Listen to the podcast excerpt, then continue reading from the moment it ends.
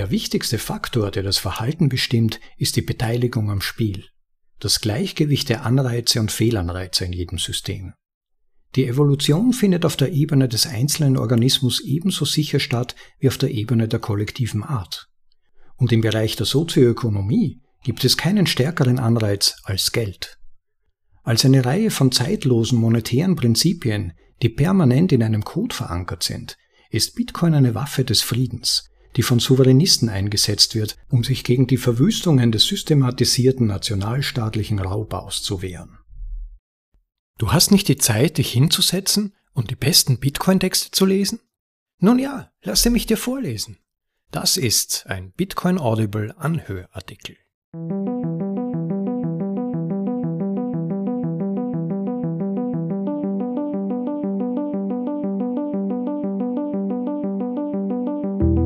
Herzlich willkommen in Episode Nummer 39 von bitcoinaudible.de, dem Podcast mit den besten Artikeln aus dem Bitcoin Space, für euch vorgelesen zum bequemen Anhören, ob unterwegs oder daheim. Weiter geht es mit dem dritten Teil der Essay-Serie Souveränismus von Robert Breedlove, die sich mit dem Zerfall des Nationalstaats und der anschließenden Verstärkung individueller Souveränität im digitalen Zeitalter befasst. Dieser Abschnitt, Teil 3, widmet sich der Geschichte und Logik der Gewalt. Die Serie selbst basiert auf dem Meisterwerk von 1997, The Sovereign Individual. Die meisten von euch haben sicherlich schon davon gehört. Es ist allerdings nicht gerade leicht zu lesen und noch dazu bislang auch ausschließlich in englischer Sprache verfügbar. Insofern habt ihr nur das Glück, die für uns Bitcoiner relevanten Inhalte über den Weg der darauf basierenden Artikel von Robert Breedlove sogar in deutscher Sprache vorgelesen zu bekommen. Wer allerdings beim ersten Teil nicht dabei war, bitte zurück auf Podcast Folge Nummer 37, in der sich der unbedingt hörenswerte erste Teil befindet, damit man auch den Kontext versteht. Und nun für alle, die schon dabei waren, los geht's mit Teil Nummer 3, betitelt Souveränismus Teil 3 Megapolitik, Geschichte und Logik der Gewalt von Robert Breedlove. Im Originaltitel Megapolitics, The History and Logic of Violence. In Teil 2 haben wir uns die wichtigste katalytische Innovation im globalen Übergang zum Souveränismus näher angesehen. Bitcoin. Als ultimative Offshore-Bank des 21. Jahrhunderts ist Bitcoin ein unverzichtbares Instrument für unerschrockene Souveränisten, die die Segel auf der digitalen Hochsee setzen. In Teil 3 analysieren wir die megapolitischen Variablen, die die sozioökonomische Organisation der Menschheit und die Logik der Gewalt im Laufe der Geschichte beeinflusst haben und wie Veränderungen in diesen zentralen zivilisatorischen Überlegungen die Zukunft gestalten werden. Megapolitik Ein Zitat aus dem Buch The Sovereign Individual Wenn du sonst nichts über die Zukunft weißt, kannst du sicher sein, dass dramatische Veränderungen von konventionellen Denkern weder begrüßt noch angekündigt werden. Megapolitik ist das Studium der makrostrukturellen Muster, die in der Geschichte der Zivilisation nachhallen. Einem unaufmerksamen Geschichtsstudenten mag der Irrglaube verziehen werden, dass politische Manifeste und Dekrete die sozioökonomische Organisation steuern. Obwohl dies nur bedingt zutrifft, gibt es grundlegendere, aber weniger offensichtliche Faktoren, die die großen strukturellen Muster von Gesellschaften im Laufe der Zeit prägen. Politische Großvariablen, einschließlich Topographie, Klima, Mikrobiologie und Technologie, sind historisch gesehen für die überwiegende Mehrheit der Schwankungen in den vielen Formen der sozioökonomischen Selbstorganisation der Menschheit verantwortlich. Diese kaum verstandenen Elemente entziehen sich weitgehend jeder bewussten Kontrolle und formen die Kanäle, durch die menschliche Energie gebündelt und politische Macht ausgeübt wird. Unzählige Lebensgrundlagen wurden durch die Ausgestaltung dieser nicht offensichtlichen Grenzen für menschliches Handeln geschaffen. Die Topographie ist die offensichtlichste megapolitische Variable. Die Topologie der Landschaft und der Zugang zu Meeresgebieten bestimmen weitgehend die Kosten für Verteilung und Verteidigung. Gebirgsregionen haben vielen unregierbaren Völkern Zuflucht geboten, einfach weil die Kosten für das Hinauftragen der Macht unerschwinglich hoch sind. Der Zugang zu Wasser ermöglicht die Nutzung energieeffizienter Handelsrouten und die Stationierung von Seestreitkräften zur Verteidigung wirtschaftlicher Netzwerke. Die alten Griechen beispielsweise genossen ein hohes Verhältnis von Küstenlinie zu Landfläche, was es ihnen ermöglichte, durch den effizienten Export von Öl, Oliven und Wein hohe Einkommen auf kleinen Parzellen zu erzielen. Die Anhäufung von Reichtum durch den Zugang zum Meer ermöglichte es den Griechen, sich zu bewaffnen und eine kompetente Flotte einzusetzen, um ihre wachsenden Kapitalbestände vor Plünderern zu schützen. Ein weiteres Zitat aus dem Buch The Sovereign Individual Die fraktale Küstenlinie des griechischen Küstenstreifens bedeutete, dass die meisten Gebiete Griechenlands nicht weiter als 20 Meilen vom Meer entfernt waren. Die berühmten Hopliten des antiken Griechenlands waren Bauer oder Grundbesitzer, die sich auf eigene Kosten bewaffneten. Das Klima ist eine klare megapolitische Bedingung, die die Grenzen der menschlichen Besiedlung bestimmt. Obwohl das Klima über Jahrzehnte hinweg einigermaßen vorhersehbar ist, ist es ständig in Bewegung und über kürzere Zeiträume höchst unberechenbar. Vor allem saisonale Wetterschwankungen können die Ernteerträge dramatisch beeinflussen. Selbst leichte Veränderungen der klimatischen Muster können die landwirtschaftlichen Strategien der Menschheit erheblich verändern. So kann beispielsweise ein Temperaturrückgang von nur einem Grad Celsius die Vegetationsperiode um vier Wochen und die maximale Höhe für den Pflanzenanbau um 150 Meter verkürzen. In der Vergangenheit haben sich plötzliche Klimaveränderungen negativ auf die landwirtschaftlichen Einkommen und die Nahrungsmittelproduktion ausgewirkt und in vielen Fällen die Saat für politische Instabilität und Aufstände gelegt. Wetterumschwünge können auch den Einfluss einer anderen wichtigen megapolitischen Variable, der mikrobiologischen Bedingungen, erheblich fördern oder unterdrücken. Die Mikrobiologie ist eine weitgehend unsichtbare Variable, die vor dem 20. Jahrhundert kaum verstanden wurde. Jeder menschliche Körper ist ein Marktplatz von Mikroben, die auf ein gewisses Maß an ökologischem Gleichgewicht angewiesen sind, um zu überleben und zu gedeihen. Kulturen, die wir typischerweise als ein Geflecht von Bräuchen und gemeinsamen Ideen betrachten, sind oft auch Kulturen mit einer gemeinsamen Mikrobiologie. Bestimmte Populationen sind oft in ähnlicher Weise resistent oder anfällig für fremde Mikroben, eine Dynamik, die in der Vergangenheit die Ergebnisse kultureller Vermischung entscheidend geprägt hat. Die fehlende Immunität gegen fremde Mikroben führte dazu, dass die indianische Bevölkerung nach dem ersten Zusammentreffen mit europäischen Siedlern im 15. Jahrhundert in Scharen ausstarb. In diesem Fall ebnet eine tödliche Seuche den Europäern den Weg zur Eroberung der neuen Welt. Aber die Mikrobiologie kann auch defensiv wirken. Trotz starker militärischer Vorteile waren weite tropische Regionen Afrikas für die Europäer jahrhundertelang uneinnehmbar, weil sie nicht über eine ausreichende Immunität gegen Malaria verfügten, während die Afrikaner eine Resistenz entwickelt hatten. Eine Abwehr, die leider mit der Häufigkeit des Siegelzellensyndroms zusammenhängt. Im Laufe der zivilisatorischen Entwicklung wurden diese drei großen politischen Variablen Topographie, Klima und Mikrobiologie allmählich von der vierten in den Schatten gestellt, der Technologie. Die Technologie verändert die Beziehung des Menschen zu den drei anderen megapolitischen Variablen. Durch den Einsatz des menschlichen Intellekts wurden leistungsfähigere und präzisere Möglichkeiten geschaffen, eine Vielzahl von Energien durch die Raumzeit zu kanalisieren. Sprengstoffe, Erdbau und Landgewinnung haben es den Menschen ermöglicht, die Topographie der Erde neu zu gestalten, um sie bewohnbarer zu machen. Obwohl die manuelle Kontrolle über die Klimamuster heute außerhalb der Reichweite der Technologie liegt, machen viele moderne Geräte ehemals unbewohnbare Orte bewohnbar.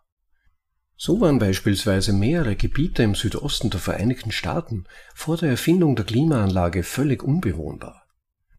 Der Höhepunkt des Einflusses der Technologie auf die Menschheit ist die Entdeckung der Antibiotika, die die Lebenserwartung innerhalb weniger Jahrzehnte um über 50 Prozent erhöhte.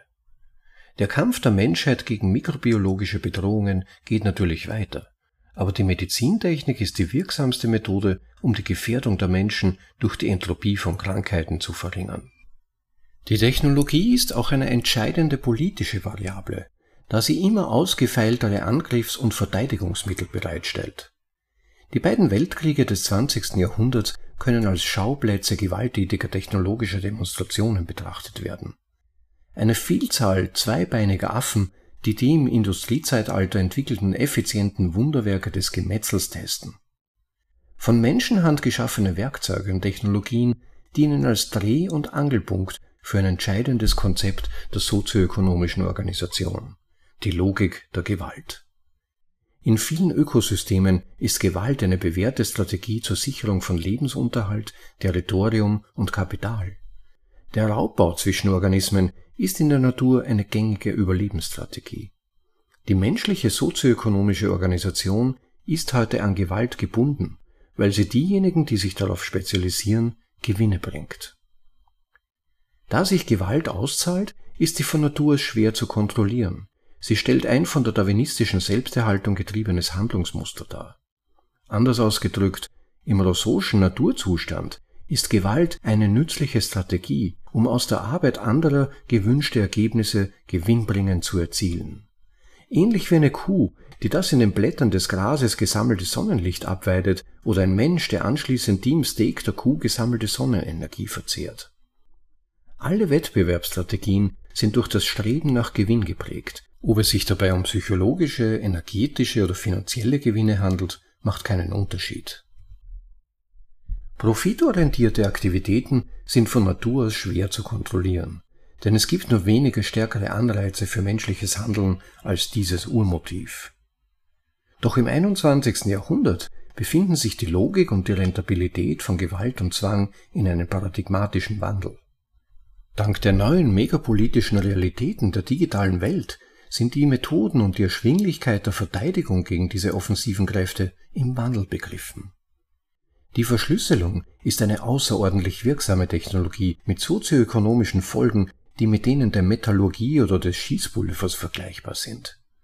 Verschlüsselung verändert die Logik und Anwendbarkeit von Gewalt und Zwang, indem sie die Effektivität der Verteidigung steigert und gleichzeitig wichtige Komponenten ihrer Kostenstruktur zusammenbrechen lässt. Mit verschlüsselten digitalen Werkzeugen können Nutzer nahezu zum Nulltarif undurchdringliche Mauern um Daten und dank Bitcoin auch um Kapital errichten. Die Folgen dieser Technologie sind atemberaubend. Um die Auswirkungen des Zusammenbruchs der Verteidigungskosten für die Zivilisation vollständig zu verstehen, müssen wir zunächst die in die bestehende Struktur eingebettete Logik der Gewalt untersuchen. Das sich ändernde Kalkül der Gewalt. Ein weiteres Zitat aus dem Buch The Sovereign Individual der Nationalstaat erleichterte die systematische territoriale Ausbeutung.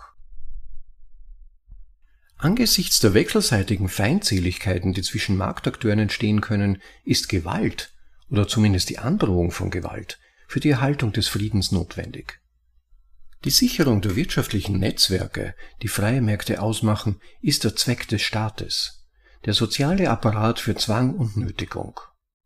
Gerichtssysteme, Polizei und Militärausgaben bilden zusammen die Kosten für die Netzwerksicherheit, die notwendig sind, um die gesellschaftliche Arbeitsteilung zu schützen. Die einzige Quelle allen Wohlstands in jedem wirtschaftlichen Netzwerk. Gewaltspezialisten waren schon immer notwendig, um Leben, Freiheit und Eigentum zu schützen, mit anderen Worten, um die Marktteilnehmer vor Gewalt, Erpressung und Nötigung zu bewahren. Die Preise, die Gewaltspezialisten im analogen Zeitalter verlangen konnten, waren in der Regel hoch und stiegen weiter an, da Sicherheit eine unverzichtbare Dienstleistung für die Aufrechterhaltung einer fruchtbaren sozialen Zusammenarbeit und wirtschaftlicher Aktivitäten ist. Schutz ist von Natur aus eine zentralisierende Industrie.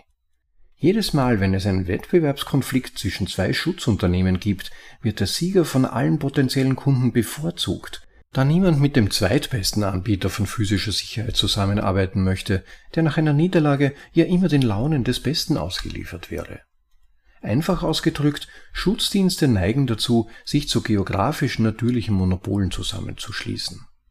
Auf dem Winner-Take-All-Marktplatz des Schutzes ist der oberste Gewaltspezialist für ein bestimmtes Gebiet per Definitionem die Regierung.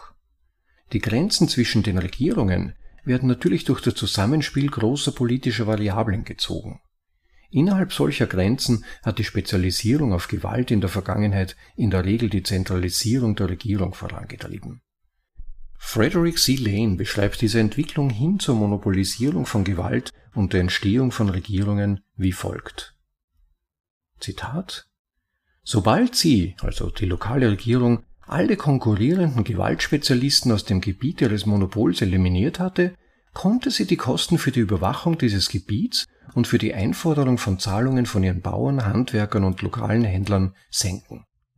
Sie konnte die Kosten für die Herstellung und den Verkauf von Schutzmaßnahmen senken, sofern keine gefährliche Bedrohung von außen vorliegt. Die Kosten konnten weiter gesenkt werden, wenn die Regierung Legitimität erlangte. Entweder durch bloße Zeit und Gewohnheit oder durch zeremonielle und religiöse Handlungen oder durch jegliche Form des Appells an die Meinung, die Legitimität herstellte und eine weniger kostspielige Art der Gewaltkontrolle darstellte als die Ausgaben für die Polizei.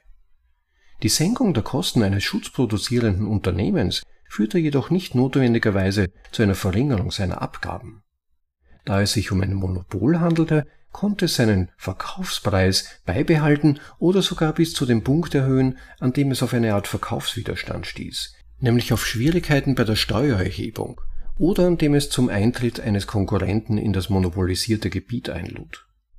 Die Senkung der Kosten bei gleichzeitiger Festsetzung der höchsten Preise, die der Verkehr tragen würde, verschaffte dem schutzbeherrschenden Unternehmen einen Überschuss der Einnahmen über die Kosten.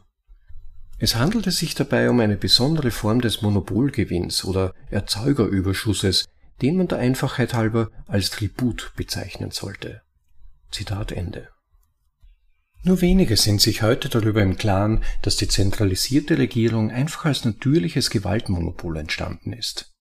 Paradoxerweise war kein anderes Geschäftsmodell in der Geschichte so geeignet, das Leben, die Freiheit und das Eigentum seiner Kunden zu verletzen.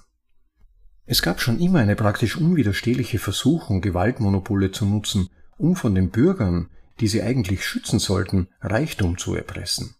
Schändlich hohe Preise und eine niedrige Qualität der Dienstleistungen, wie sie heute von Nationalstaaten in der ganzen Welt erbracht werden, gehören zu den unvermeidlichen negativen Folgen der Zentralisierung von Macht. Monopolisten können hohe Preise verlangen, solange ihre Kunden keine Wahlmöglichkeiten haben. Und die Kunden haben keine andere Wahl als zu zahlen, da der Schutz eine so wichtige Dienstleistung ist. Seit Beginn des Industriezeitalters hat das Wirtschaftswachstum die Unternehmer in die Lage versetzt, die steigenden Kosten für den Schutz aufzufangen. Solange sich die Arbeitsteilung vertiefte, konnte die zunehmende Schaffung von Wohlstand die nicht einvernehmlichen Erhöhungen der nationalstaatlich erzwungenen Netzwerksicherheitskosten ausgleichen, zu denen nicht einvernehmliche Steuern, Inflation und Wehrpflicht gehören. Die Marktakteure tolerierten Erpressung, weil unter dem Schutz des Staates immer noch Gewinne zu erzielen waren.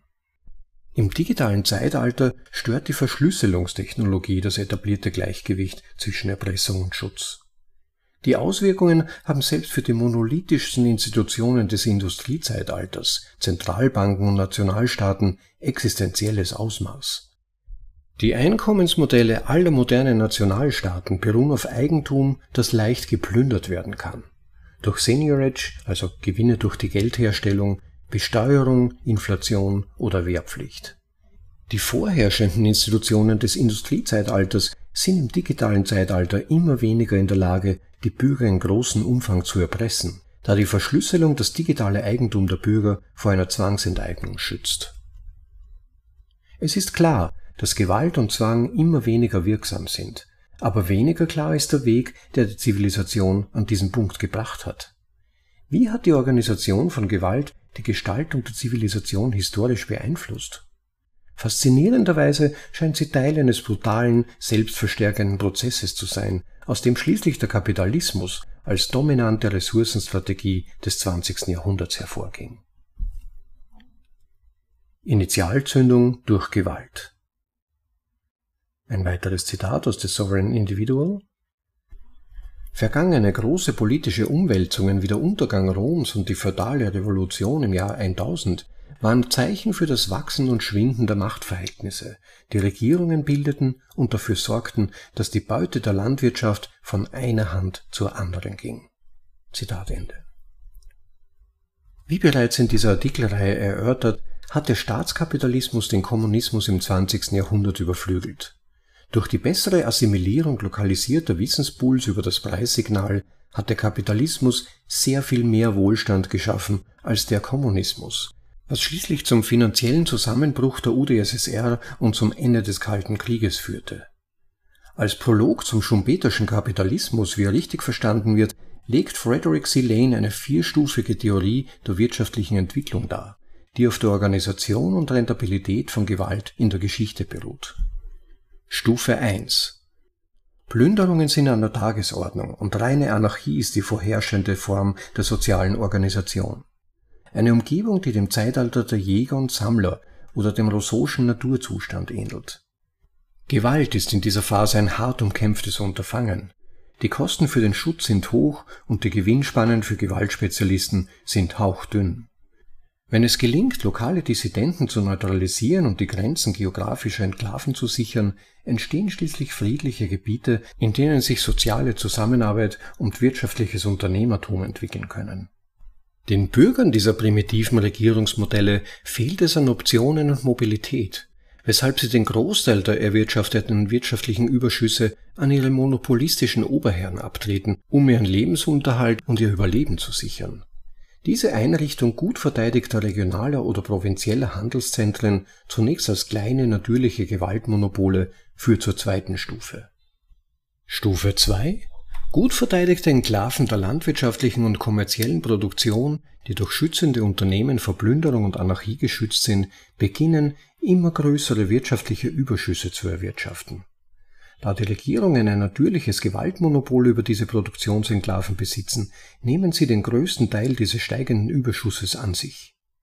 Als Monopolisten ohne endogenen Wettbewerb können die Kosten für die von den Regierungen erbrachten Verteidigungsleistungen im Laufe der Zeit amortisiert werden, während die damit verbundenen Einnahmen, also Steuern, bis zu dem Punkt erhöht werden können, den die zugrunde liegende produktive Wirtschaft tragen kann oder es wird exogener Wettbewerb herbeigeführt. In dem Maße, in dem gewinnorientierte Anbieter festere Monopole aufbauen, beginnen sie, potenziellen Bürgern Schutz zu niedrigeren Preisen, also steuerliche Anreize anzubieten, als dass sie neue Ländereien bewirtschaften oder neue Unternehmen in Betrieb nehmen können. Die daraus resultierende Produktionssteigerung ist ein Segen für den erzeugten wirtschaftlichen Überschuss, der den interregionalen Handel zwischen den entsprechend geschützten Enklaven anregt diese Händler beginnen dann Arbitragegewinne zu erzielen, was Lane Schutzrenten nennt, indem sie durch eine Mischung aus List, Bestechung, Versicherung und Selbstverteidigung niedrigere Schutzkosten erzielen. Eine dritte Stufe ist erreicht, wenn die Gewinne, die den Händlern zufließen, diejenigen, die den Regierungen zufließen, übersteigen. Stufe 3 Aufgrund von Rechtsprechungsarbitrage erhalten produktive Unternehmen nun mehr von dem durch die Arbeitsteilung erzeugten wirtschaftlichen Überschuss als Regierungen. In diesem Stadium erzielen private Unternehmen und zunehmend höhere Einkommen als Gewaltmonopole. Da der Erfolg von Kaufleuten weitgehend auf intelligenten Investitionen beruht, zeigen sie eine höhere Neigung, die Gewinne, die sie aus ihrem nun höheren Anteil an wirtschaftlichem Überschuss erzielen, zu reinvestieren. Dies führt zu einer positiven Rückkopplungsschleife aus expandierenden Handelsunternehmen, landwirtschaftlichen Verbesserungen, Innovationen und neuer Industrie. Die vierte und letzte Stufe ist erreicht, wenn die technologische Innovation zur größten Quelle der Rentabilität auf dem Markt wird. Stufe 4 In dieser letzten Stufe der wirtschaftlichen Entwicklung, die der Entstehung des Kapitalismus vorausgeht, breitet sich eine politische Klasse reicher Kaufleute aus, und Gewaltmonopole geraten zunehmend unter die Kontrolle der Bürger, was sich in der Verbreitung demokratischer Regierungsmodelle widerspiegelt. Der neue Reichtum lässt den Luxus der modernen Moral und Tugend aufblühen.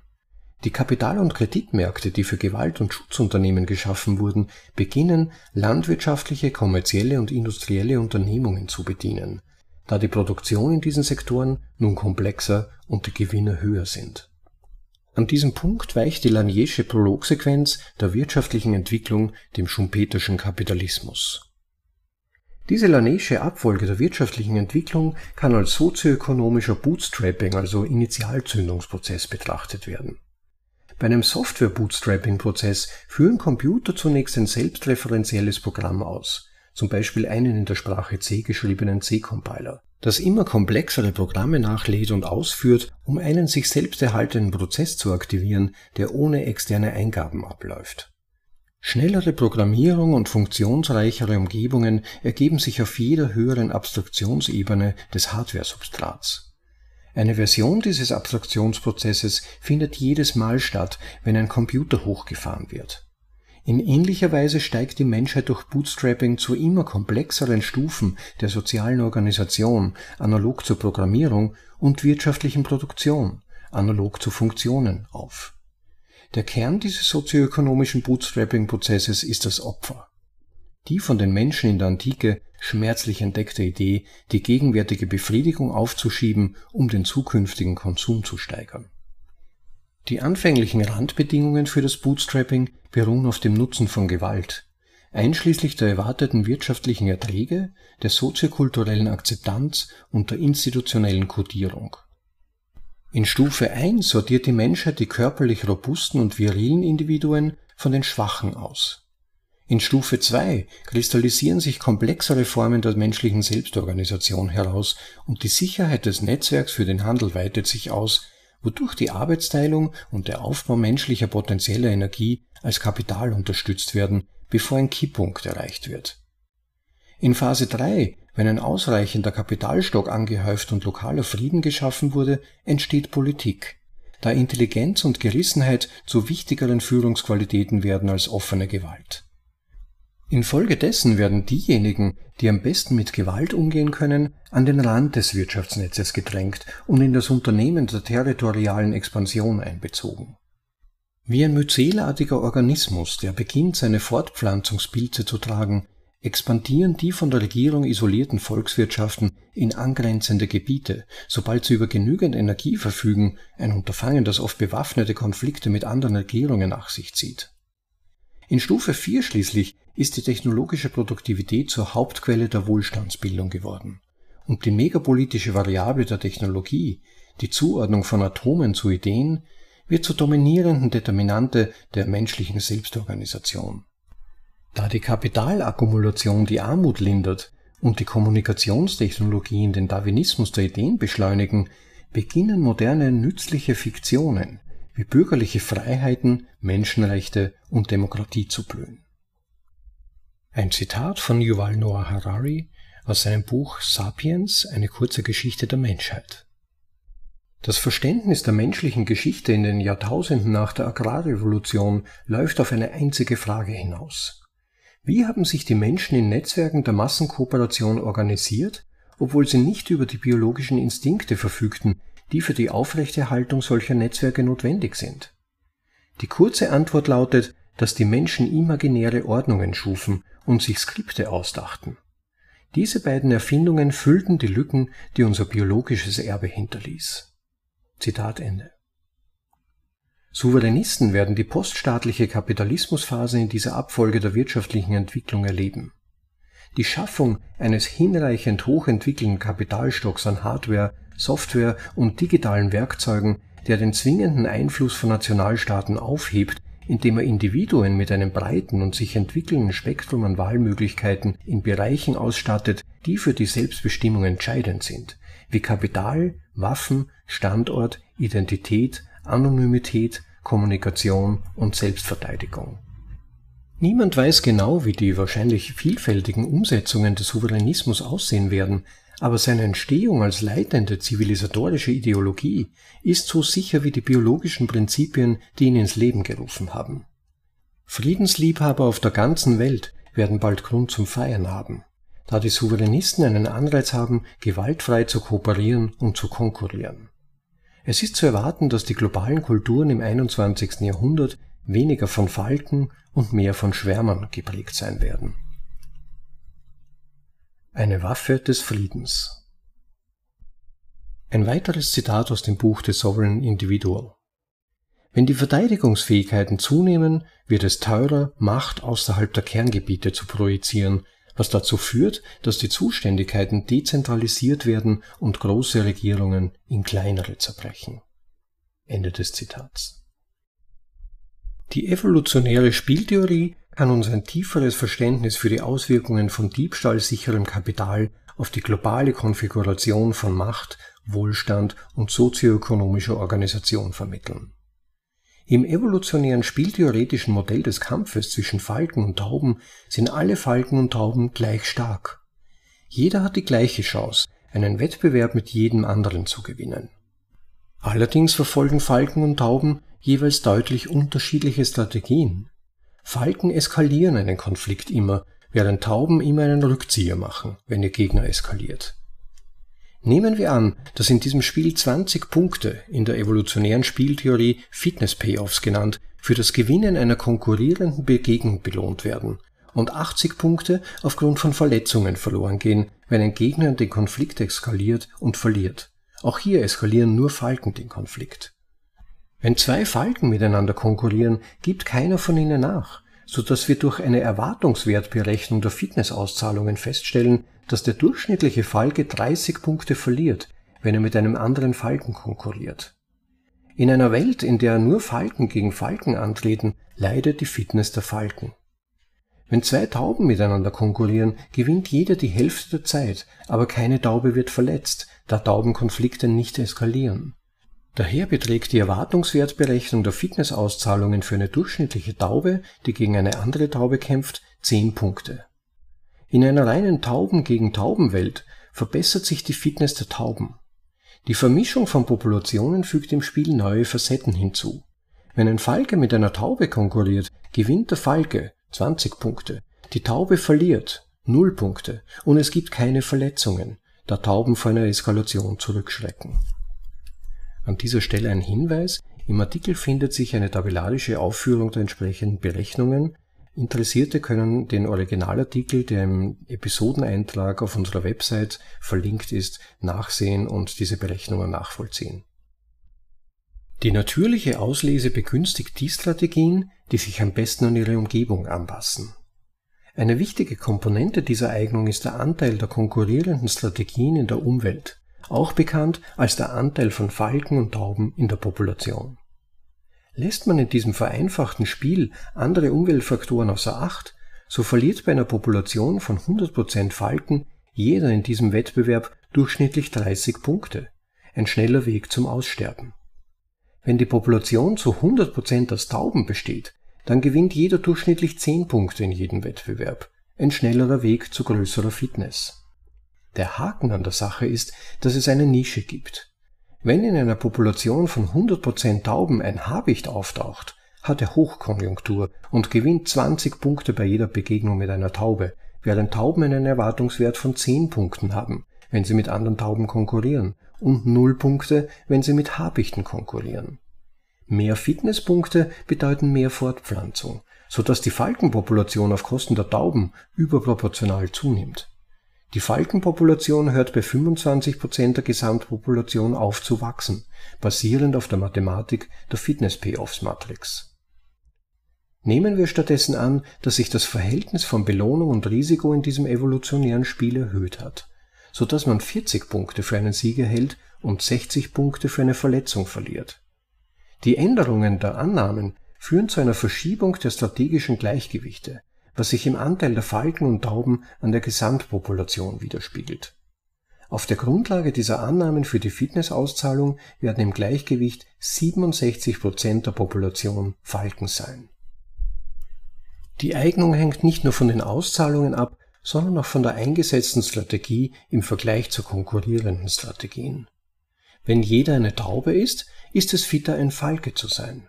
Wenn jeder ein Falke ist, ist es fitter eine Taube zu sein. Der springende Punkt ist, Fitness ist kein Spiegelbild der Welt. Sie hängt auf komplexe Weise vom Zustand der Welt, vom Zustand des Organismus und von der Häufigkeit der Strategien ab. Der Gewinn von Territorium und seine menschliche Ausprägung, das Privateigentum, ist die eigentliche Quelle von Fitnessauszahlungen. Die Punkte, die im darwinistischen Wettbewerb erzielt werden. Was aber passiert, wenn das Privateigentum, das für den Gewinn einer wirtschaftlichen Auseinandersetzung belohnt wird, auf nahezu Null sinkt? Das ist die unausweichliche Folge von Diebstahl sicherem Geld auf die darwinistischen Aspekte des wirtschaftlichen Wettbewerbs. Um dieses Spiel auf die wirtschaftliche Realität auszudehnen, könnten wir die Belohnungen für günstige Urteile, konfisziertes Eigentum, legale Monopole, Steuereinnahmen, Inflation, Tributzahlungen oder andere politische Privilegien, die durch einen Konflikt erzwungen werden, betrachten. Dem Sieger gebührt die Beute, heißt es in einem Aphorismus.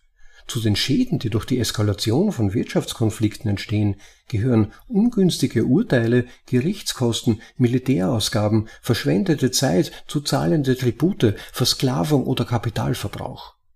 Da Bitcoin praktisch immun gegen alle juristischen Urteile, Dekrete, politische Autorität, unfreiwillige Besteuerung, Konfiszierung und Inflation ist, lässt eine Wirtschaft, die mit einem diebstahlsicheren Geldstandard arbeitet, die Fitnessauszahlungen für gewonnene sozioökonomische Kämpfe auf nahezu Null zusammenbrechen, da unfreiwilliger Werttausch so gut wie ausgeschlossen ist.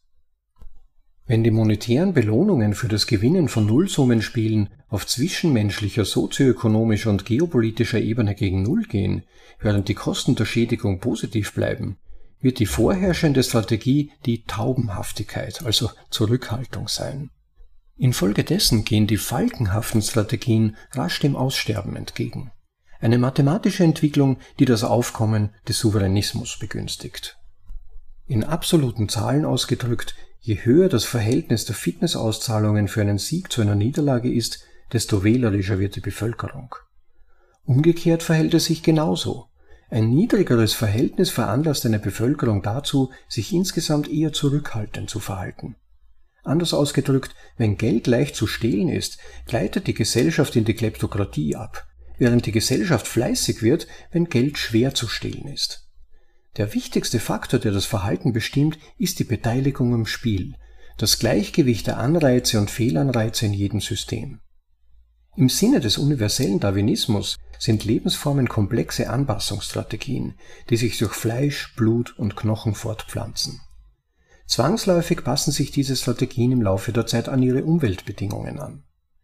Diejenigen, die versagen, verschwinden. Die Evolution findet auf der Ebene des einzelnen Organismus ebenso sicher statt wie auf der Ebene der kollektiven Art. Und im Bereich der Sozioökonomie gibt es keinen stärkeren Anreiz als Geld. Als eine Reihe von zeitlosen monetären Prinzipien, die permanent in einem Code verankert sind, ist Bitcoin eine Waffe des Friedens, die von Souveränisten eingesetzt wird, um sich gegen die Verwüstungen des systematisierten nationalstaatlichen Raubaus zu wehren. Bitcoin repräsentiert eine megapolitische Variable von beispielloser Bedeutung. Ein von allen Gewaltmonopolen unabhängiges privates Eigentumsrecht, das weder konfisziert noch durch Gewalt beeinträchtigt werden kann. Im Geldspiel des 21. Jahrhunderts zahlt sich Kriminalität nicht mehr aus. Die Marktteilnehmer werden zwangsläufig und unter dem Strich wettbewerbsorientierte und kooperative Strategien anwenden, die langfristiger, weniger zwanghaft und weitaus produktiver sind. Die Technologie, die immer schneller voranschreitet, wird Topographie, Klima und Mikrobiologie als die wichtigste politische Variable im digitalen Zeitalter in den Schatten stellen. Und an der Spitze dieses Wandels steht Bitcoin. Eine Technologie, bei der die menschliche Natur eine ihrer wichtigsten Komponenten ist. Keine politische Kraft kann den Einfluss der intrinsischen, unverletzbaren Anreize von Bitcoin auf menschliches Handeln und damit den Aufstieg des Souveränismus aufhalten. Der Übergang vom Statismus zum Souveränismus könnte kurzfristig chaotisch sein. Aber das Endergebnis verspricht eine friedlichere und produktivere globale Gesellschaft zu sein. In Teil 4 werden wir uns mit der Entstehung des Eigentums als Konzept und dem damit verbundenen Aufkommen des organisierten Verbrechens in der Welt befassen. Eine tiefere Kenntnis dieser grundlegenden sozioökonomischen Elemente wird uns helfen, besser zu verstehen, was die Zukunft in einer vom Souveränismus geprägten Welt bringen könnte. Vielen Dank für Feedback während des Schreibprozesses. Mein aufrichtiger Dank gilt diesen erstaunlichen Köpfen. Vijay Boyabati, Safety Namus, Brandon Gwittem, Dan Held, Navikal Ravikant, Nick Sabu, Nick Carter, Marty Bent, Pierre Rochard, Anthony Bompliano, Chris Bernisk, Mark Yusko, Caitlin Long, Nick Patia, Nassim Nicholas Taleb, Stefan Livera, Peter McCormack, Gigi, Hasu, Murat Mahmudov, Misia Mahmudov, Mises Institute, John Wallis, Friar Haas, Connor Brown, Ben Prentice, Alexander Swetsky, Guys One, Citizen Bitcoin, Kevan Davani, Raul Paul, Dan Tapiero, Parker Lewis, Rhythm Trader, Roselle Okung, Nathaniel Whittemore, CK Snarks, Trevor Noren, Corey Clipston, Knut van Holm, Peter Schiff, Preston Pish, Passant Denier und alle anderen, die ich vergessen habe. Das war Souveränismus Teil 3 Megapolitik, Geschichte und Logik der Gewalt von Robert Breedlove Nur noch ein paar kurze Hinweise. Wem die Metaphern und Beispiele in diesem Artikel gefallen haben, dem wird sicherlich auch Robert Breedloves Artikel Meister und Sklaven des Geldes gefallen. Die könnt ihr in Episode 8 anhören. Und wer sie spontan nicht finden kann, einfach auf bitcoinaudible.de gehen und die Suchfunktion nutzen. Dort könnt ihr übrigens auch den von uns vorgelesenen Artikel von Gigi finden, der Aufstieg des selbstbestimmten Individuums, der sich ebenfalls mit dieser Thematik der Verschiebung des Machtgefälles hin zum unabhängigen und selbstbestimmten Menschen befasst.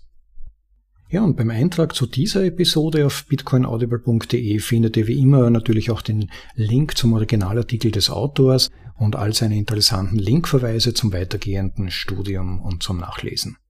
Wenn euch diese Vorlesung gefallen hat, hinterlasst bitte ein Like und abonniert unseren Podcast, wer das nicht schon getan hat. Verbreitet die Artikelserie gerne an alle weiter, die ihr kennt. Und wenn unsere Vorlesungen gefallen, nur wenn sich das Podcast-Projekt auch finanziell trägt, können wir es in dieser Form weiter aufrechterhalten, zumindest in dieser Intensität.